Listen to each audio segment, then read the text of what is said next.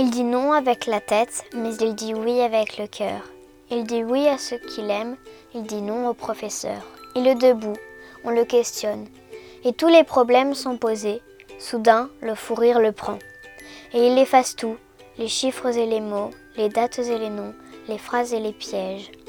Et malgré les menaces du maître, sous les huées des enfants prodiges, avec des craies de toutes les couleurs, sur le tableau noir du malheur, il dessine le visage du bonheur. Le cancre de Jacques Prévert.